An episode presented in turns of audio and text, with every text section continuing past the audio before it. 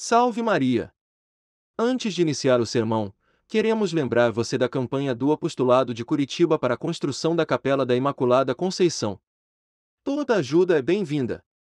Mais informações acesse o site sãopioquinto.org.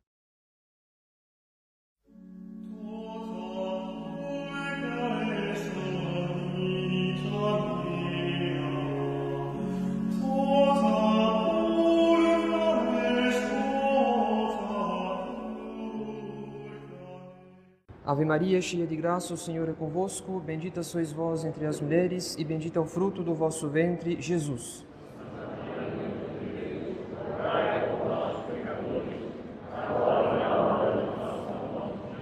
Divino Menino Jesus, Nossa Senhora do Rosário, São José, em nome do Pai, do Filho e do Espírito Santo. Amém. Queiram sentar-se.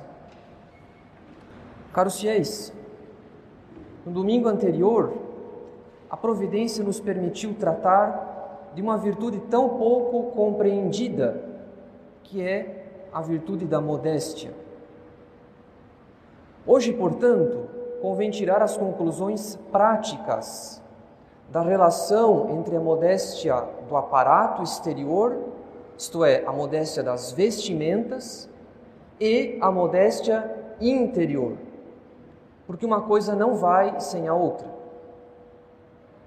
Então, mais uma vez, devo abrir mão de comentar a liturgia de domingo, o evangelho de domingo, para tratar de uma questão muito necessária para a vida católica, especialmente para o nosso apostolado.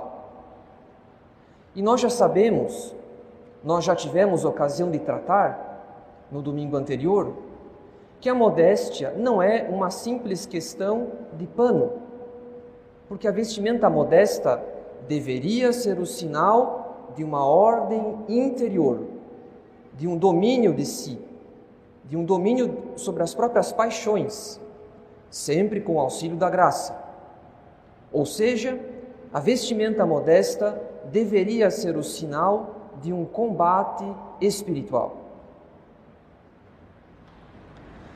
Portanto, o que nos falta agora, caros fiéis, é conhecer mais profundamente no que consiste essa ordem interior, da qual a vestimenta modesta deveria servir, deveria servir de sinal exterior. Pois se não houver uma reflexão mais profunda sobre essa ordem interior, nós corremos o risco de reduzir a vestimenta modesta a uma moda entre tantas outras, fazendo da virtude da modéstia um mero estereótipo. Além disso, sem uma reflexão mais profunda sobre a virtude da modéstia, cedo ou tarde, os próprios fiéis irão se disputar sobre o que é modesto e o que não é modesto. Sendo que a solução dessa disputa consiste em conhecer mais profundamente qual é essa ordem interior da qual a vestimenta modesta deveria servir de sinal, como já dissemos. Então, o primeiro princípio dessa ordem interior, ou seja, da modéstia da alma, é a presença do próprio Deus na alma pela graça santificante. Nós sabemos, caros fiéis, a fé da igreja nos ensina que o próprio Deus habita a alma daqueles que vivem em estado de graça. O que significa que nós somos templo do Espírito Santo. Como diz São Paulo na Epístola aos Coríntios: Acaso não sabeis que o vosso corpo é templo do Espírito Santo que habita em vós e que por isso mesmo já não vos pertenceis? Portanto, caros fiéis, se o Espírito Santo habita a nossa alma pela graça, a vestimenta modesta é, antes de tudo, um sinal da graça santificante. Porque o próprio Evangelho compara a graça santificante a uma veste nupcial, sem a qual não poderemos tomar parte nas núpcias do cordeiro, conforme a parábola. Além disso, a vestimenta modesta é um sinal da regeneração corporal e espiritual que os sacramentos operam em nós desde o batismo. Porque a graça dos sacramentos não cessa de santificar tanto a nossa alma quanto o nosso corpo. É por esse motivo que a igreja presta o devido respeito, a devida honra ao corpo. Porque sabe que o corpo, porque sabe que o Espírito Santo não santifica apenas a nossa alma, mas também o nosso corpo. O Espírito Santo não santifica apenas a nossa alma, mas também o nosso corpo. O nosso corpo também é instrumento da graça de Deus. E esse é o sentido das honras que nós prestamos ao corpo dos falecidos. Porque se trata do corpo de um filho de Deus, que foi morada do Espírito Santo, e que o próprio Deus promete ressuscitar no último dia, para que o corpo participe da glória dos eleitos no paraíso. Então não é por acaso que numa época de vestimentas tão impuras como a nossa, o costume pagão da cremação tenha retornado. Afinal, o desprezo da dignidade do corpo é um sinal claro da perda da fé. Então, o primeiro princípio da ordem interior é a graça santificante. A vestimenta modesta é sinal da presença do Espírito Santo em nossa alma. É sinal da regeneração dos sacramentos.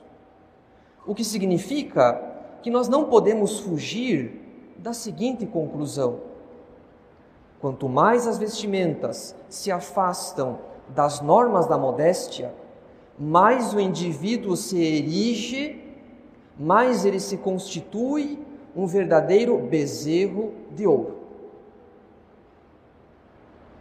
Assim como a humildade é uma espécie de modéstia da alma, é inevitável, caros fiéis, que a vestimenta imodesta, que a vestimenta impura, seja o sinal do orgulho de quem quer atrair os olhares e os afetos dos outros para si.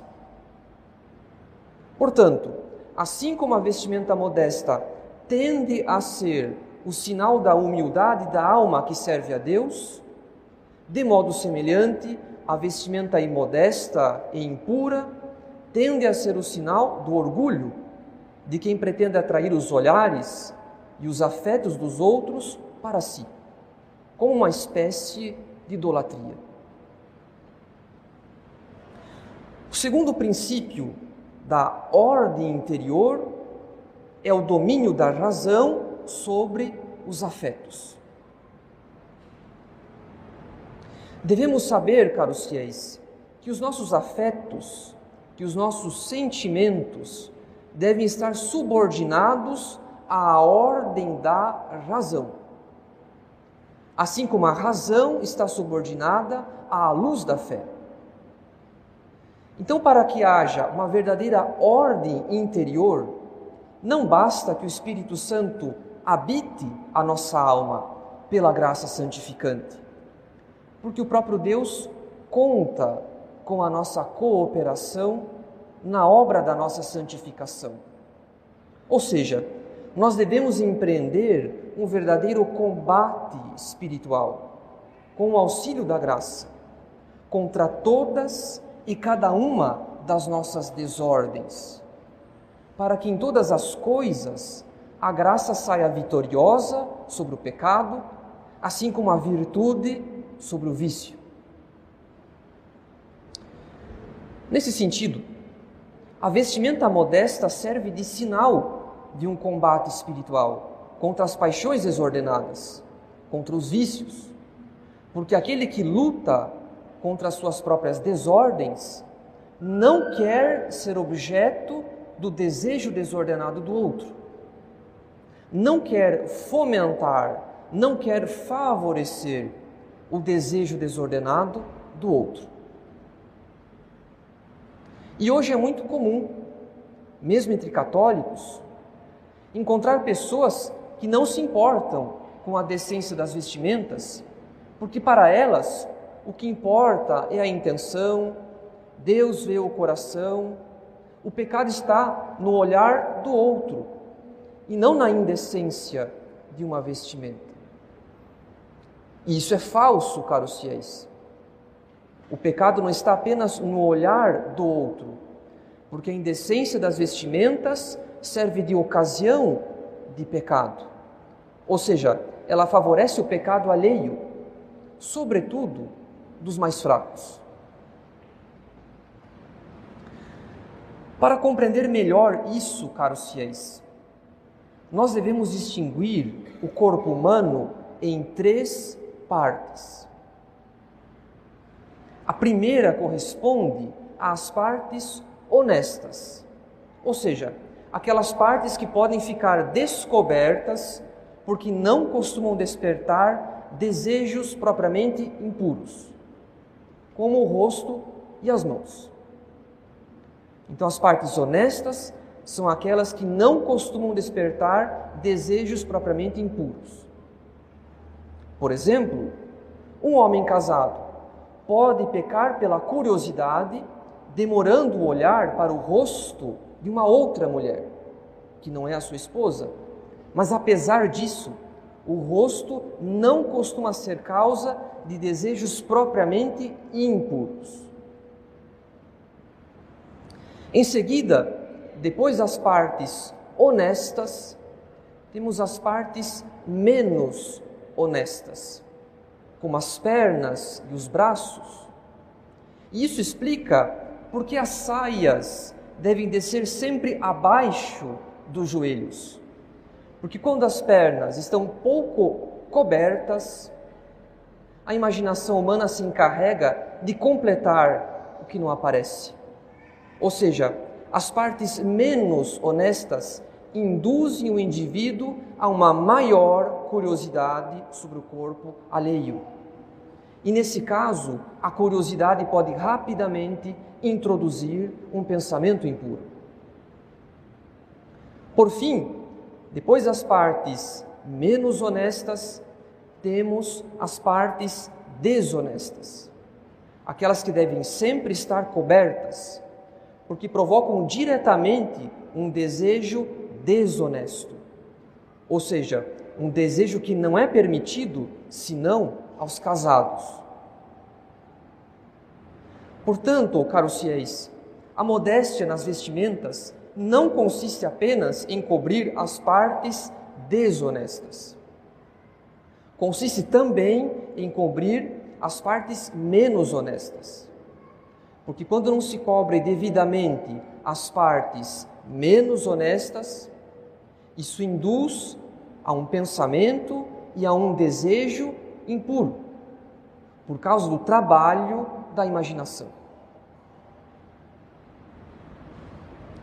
Então, é virtuoso, é sinal de um combate espiritual que nós tenhamos a delicadeza de consciência de evitar a queda do próximo, que nós sejamos ocasião de pecado para o próximo. É sinal, portanto, de uma ordem interior, porque aquele que combate com o auxílio da graça as suas paixões desordenadas, não quer, de modo algum, ser objeto de olhares curiosos e dos desejos desordenados, dos desejos impuros dos outros. Além disso, a modéstia nas vestimentas respeita a distinção entre a psicologia feminina e a psicologia masculina é outro sinal de uma ordem interior, ou seja, da consideração, do respeito das diferenças que o próprio Deus colocou entre o homem e a mulher. Afinal, caros fiéis, não é segredo para ninguém que o homem é mais afetado por aquilo que ele vê, enquanto a mulher por aquilo que ela ouve. O que significa que fazer pouco caso da modéstia nas vestimentas é o mesmo que desprezar essa ordem estabelecida pelo Criador.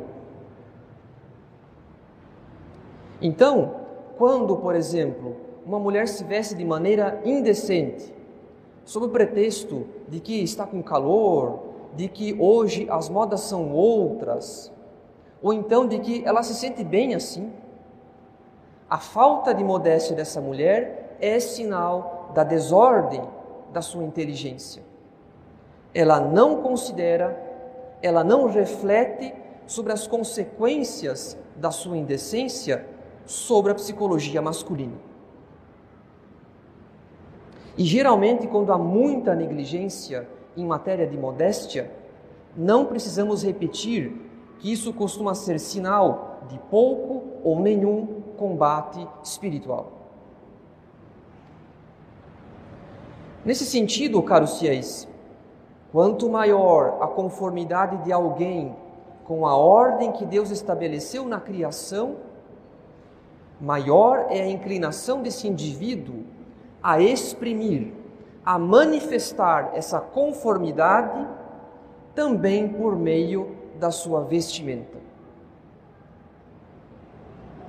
Então, por exemplo, um homem que se reconhece como homem e que percebe o quanto o corpo e a psicologia masculina se distinguem do corpo e da psicologia feminina, esse homem que reconhece e que aceita essas diferenças estará inclinado a vestir-se de acordo com a sua própria identidade. Em outras palavras, a vestimenta modesta também é sinal de uma ordem interior, na medida em que reflete a aceitação daquela identidade que é dada pelo próprio corpo e das notórias diferenças que distinguem o homem e a mulher. É por isso que a Sagrada Escritura abomina a negação dessa distinção, pois está escrito: a mulher não se vestirá de homem, nem o homem se vestirá de mulher. Aquele que o fizer será abominável diante do Senhor, seu Deus. E assim percebemos, caros fiéis, o quanto a nossa sociedade está espiritualmente enferma. Porque as modas de hoje procuram justamente dissolver essa diferença entre homem e mulher. Ou seja, procuram masculinizar a mulher e efeminar o homem. É por esse motivo que as mulheres, mais do que os homens, devem ter muita prudência com relação às modas. Por um lado, é certo que uma das funções da vestimenta e dos acessórios é ornar e embelezar o corpo. Por outro lado, caros fiéis, é inegável que as modas são a manifestação da visão de um certo modista, de um certo estilista.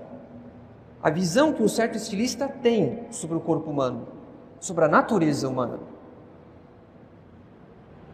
Em outras palavras, ou uma vestimenta protege a nossa dignidade de pessoa, valorizando a beleza da alma, ou ela deforma a noção que nós devemos ter sobre a nossa natureza humana, expondo excessivamente o corpo e não raras vezes expondo o nosso corpo ao ridículo.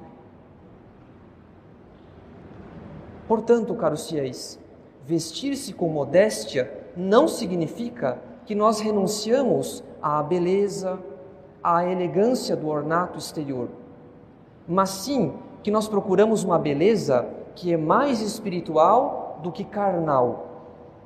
Uma beleza que respeita a dignidade da nossa pessoa.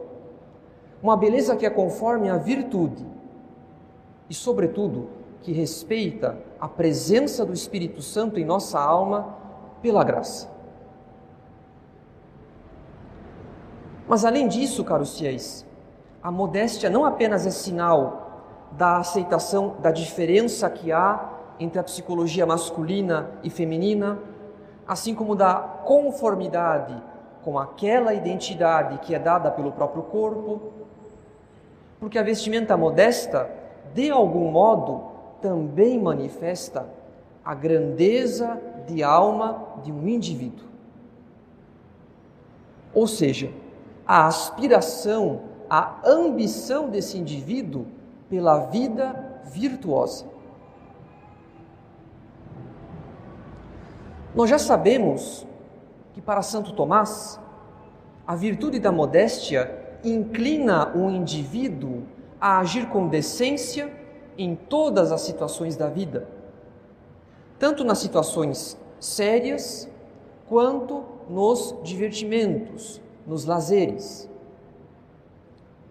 Portanto, assim como um indivíduo virtuoso sabe discernir as mais diversas circunstâncias da vida e a decência, o bom comportamento que é exigido em cada uma das circunstâncias da vida.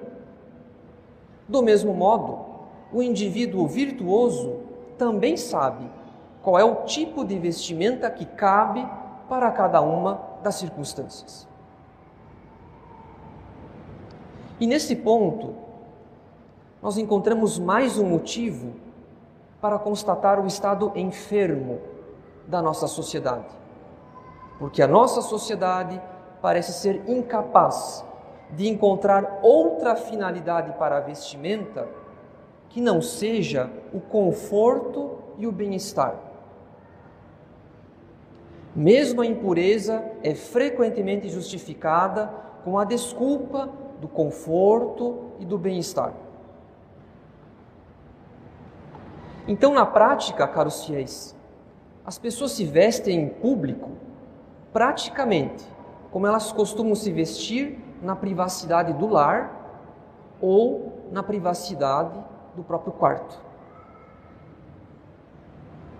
Essa indiferença, esse descaso com a diversidade das circunstâncias é um sinal de uma verdadeira perda do sentido da vida. É como se a igreja não merecesse uma decência maior. É como se os lugares públicos, a começar pelo ambiente de trabalho, não merecessem a mínima seriedade, a mínima decência. É como se a vida fosse um jogo, uma brincadeira. Isso explica o porquê do gosto de tantos adultos em ostentar nas suas vestimentas o seu apego ao mundo lúdico, ao mundo da fantasia, a personagens de desenhos ou de séries televisivas. É como se a vida fosse um jogo, uma brincadeira. Portanto, a vestimenta modesta é sinal de uma ordem interior também nesse sentido ela manifesta a nossa grandeza de alma, o nosso bem, o nosso amor pelos bens mais elevados, ou seja, o nosso amor pela santidade, pela vida virtuosa. O homem virtuoso se veste com decência, porque ele reconhece que há preocupações muito maiores do que o seu conforto, o seu bem-estar e por causa do seu amor pelos bens mais elevados, ele está disposto, inclusive, aos sacrifícios que a vestimenta modesta, modesta traz consigo. Em resumo, isso tudo quer dizer, caros fiéis, que a nossa vestimenta não é algo tão distante assim das nossas convicções do modo como nós concebemos a vida, do sentido que nós damos para a vida. Porque a primeira propriedade de um indivíduo não é o seu automóvel, não é o seu imóvel.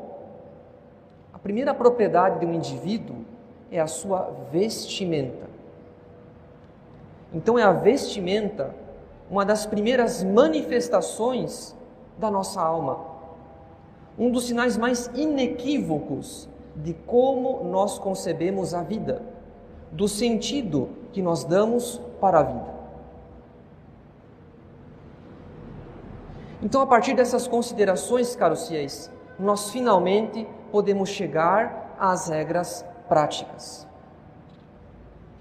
Como as partes menos honestas devem, devem ser devidamente cobertas, e não apenas as partes desonestas do corpo, isso significa que nós devemos cobrir tudo o que se encontra entre o joelho e os ombros. As vestes devem dar conta de cobrir os joelhos em qualquer posição, de pé, sentado, de joelhos, com as pernas cruzadas. As mulheres devem zelar para não usar vestes coladas ao corpo, transparentes ou em tom de pele, assim como as rendas devem estar com um forro. As mulheres também devem evitar os decotes, as vestimentas devem cobrir tudo o que se encontra entre os joelhos e os ombros, e, portanto, devem evitar os decotes. Além disso, as mulheres devem evitar aquelas saias que são abertas, sendo que tudo que se encontra acima do joelho deve estar inteiramente coberto. E por fim, as mulheres devem se recordar que as costas estão inclusas nas regras da modéstia. E o princípio é sempre o mesmo. Tudo que se encontra entre os joelhos e os ombros deve estar coberto. Por último, caros fiéis, que os pais zelem para que as crianças não cresçam com indiferença pela modéstia. Quanto mais cedo os pais acostumam os filhos à modéstia, mais facilmente esse hábito estará enraizado na alma das crianças. Os pais não devem deixar a critério dos filhos, e inclusive dos filhos adolescentes, que eles escolham o que e como eles querem se vestir. A seriedade também se aplica às crianças, porque os pais devem vestir bem os filhos para a Santa Missa como fazia a mãe de São João Bosco com os seus filhos. A serva de Deus Margarida Bosco vestia tão bem os seus filhos que a vizinhança os comparava a anjinhos. Além disso, na vida doméstica, as crianças devem se acostumar que a vestimenta não é algo ocasional mas que nós sempre devemos nos apresentar em público vestidos. Então, dentro de casa, na presença de estranhos e, sobretudo, fora de casa, as crianças devem estar acostumadas às mesmas mortificações, aos mesmos sacrifícios que nós, adultos, iremos enfrentar durante toda a nossa vida. Mas se em algum momento a modéstia pesar caros fiéis. Há um remédio infalível. Pensemos no escapulário. Quem foi revestido do manto de Nossa Senhora, que é o escapulário, deve se vestir como autêntico filho de Maria. Em nome do Pai e do Filho e do Espírito Santo. Amém.